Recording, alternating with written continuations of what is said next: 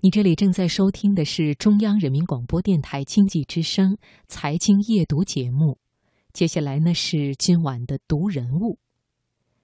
很多二三十岁的女孩都免不了羡慕别人有漂亮的名牌包包、好看的衣服、鞋子，但是我们今天晚上要说的这位姑娘，她只羡慕两件事：别人的花园比她的大，花比她的多。这位姑娘就是睫毛，据说因为她有齐刷刷、卷翘浓密的睫毛，才得了这个俏皮的昵称。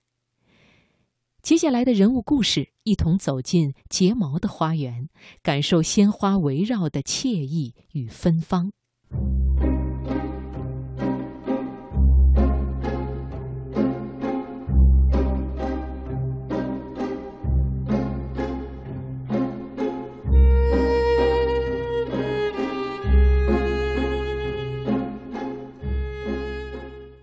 睫毛每隔一周就要去花市拉回一大车花，想买到漂亮新鲜的花，就要起得很早，所以他一般五点多钟就出门了。买完便用这些充满生机的鲜花装点厅堂、装饰厨房，甚至为楼顶添上丰富的色彩。睫毛从小生活在草原上。那里人与人之间的住处离得比较远，大家都不锁门，也没有围墙，但是从不感到害怕，因为那里的人们很善良，很温暖。睫毛说：“草原上的孩子没有什么玩具和零食，但是我们有大自然，我们知道什么花的花蕊最甜，知道什么野果子最香，自由自在，快乐极了。”睫毛对于鲜花的爱，自然也离不开小时候的经历。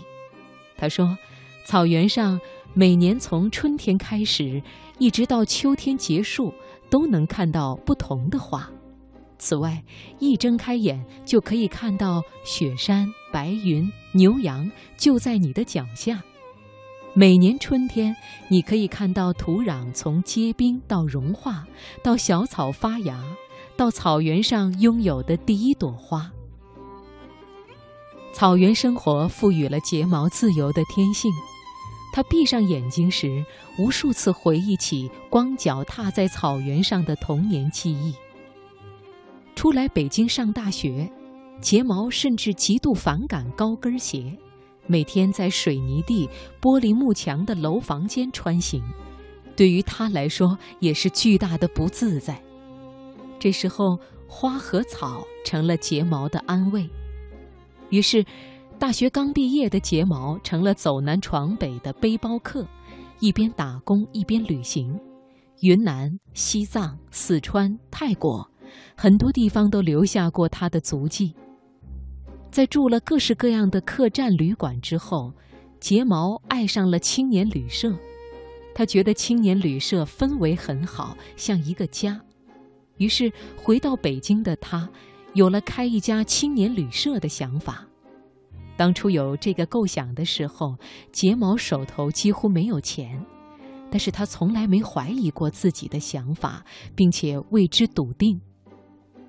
既然是做青旅，最好是离名胜古迹近一些，所以他把目标锁定在二环内，在每一条胡同小巷进行扫街式行动。看完一家胡同，就在地图上划掉一条记号，为的是不错过任何一个能被改建的美丽小院儿。在睫毛的心里，找房子就像找男朋友和女朋友一样，要靠缘分。前前后后花了差不多一年的时间，一家四合院儿走进了他的生命。虽然睫毛当时只能付得起一两个月的房租，但还是咬牙和房东签约了。很多人都说你胆子太大了，没钱就敢签约。他倒是觉得，如果连为梦想奋斗的行动都没有，别人又该如何相信并且支持你呢？就这样，身边的人一边感叹睫毛是个行动派。一边帮忙凑了这家店的第一笔资金。睫毛的青年旅社自然也离不开鲜花。他清晰地记得，去花市采集的前一天晚上，他兴奋得睡不着觉，嘴里不断念叨着花名：彩色马蹄莲、小金菊、大花蕙兰、蝴蝶兰、朱顶红。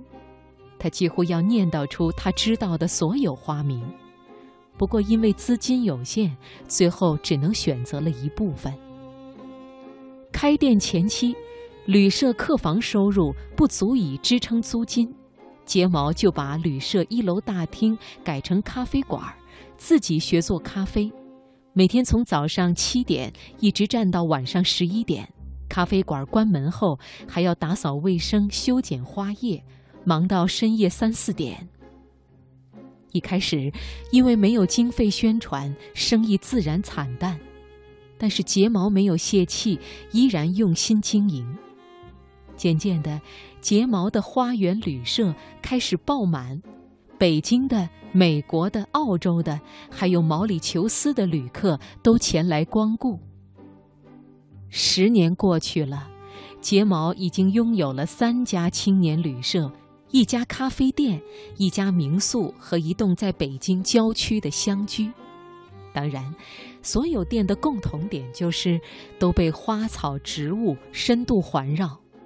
那是一种海洋般的存在，在这里，鲜花就像是一砖一瓦，与环境浑然一体。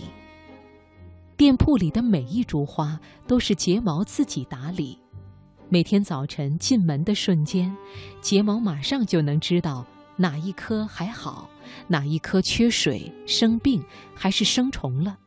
甚至来不及喝一口水，就迫不及待地开始修剪伺候它们。虽然终日与花为伴，但是睫毛却说自己对花的了解是远远不够的。闲暇时候，他看了很多国内外关于植物和花艺的书籍，其中他非常喜欢并且敬佩塔莎奶奶。他希望能像塔莎奶奶一样，一直过着与花为伴的生活，到年老的时候，还活得特别舒展，有着迷人温暖的笑容。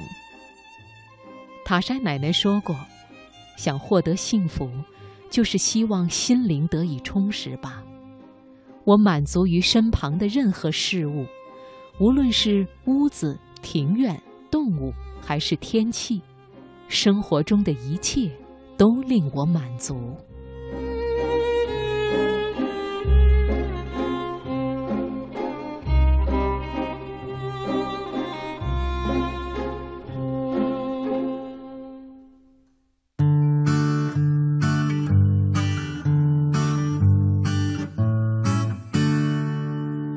送你一朵山茶花，红红的，好像。天上的太阳，你的模样真漂亮，像太阳一个样。送你一朵百合花，白白的，好像天上的云儿。你的模样真漂亮，像云儿一个样。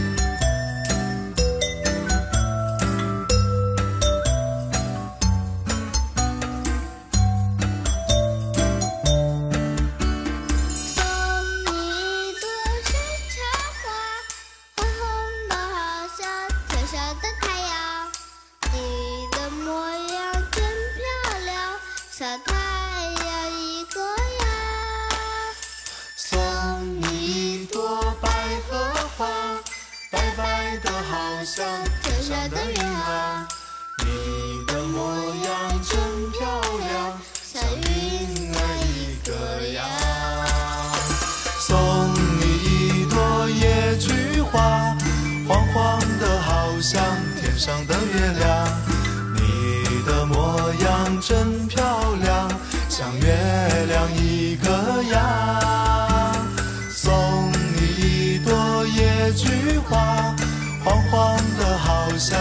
上的月亮，你的模样真漂亮，像月亮一个